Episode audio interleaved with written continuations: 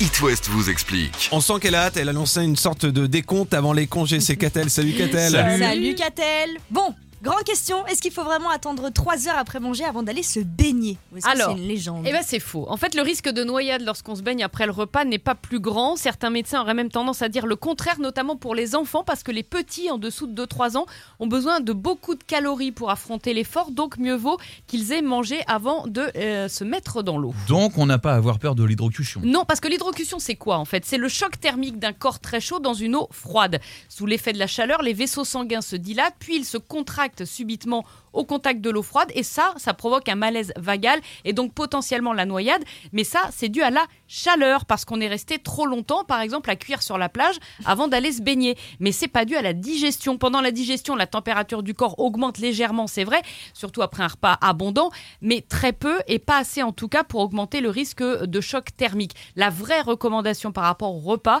c'est en cas de consommation d'alcool. Là, la perte de réflexe augmente sensiblement les risques de noyade.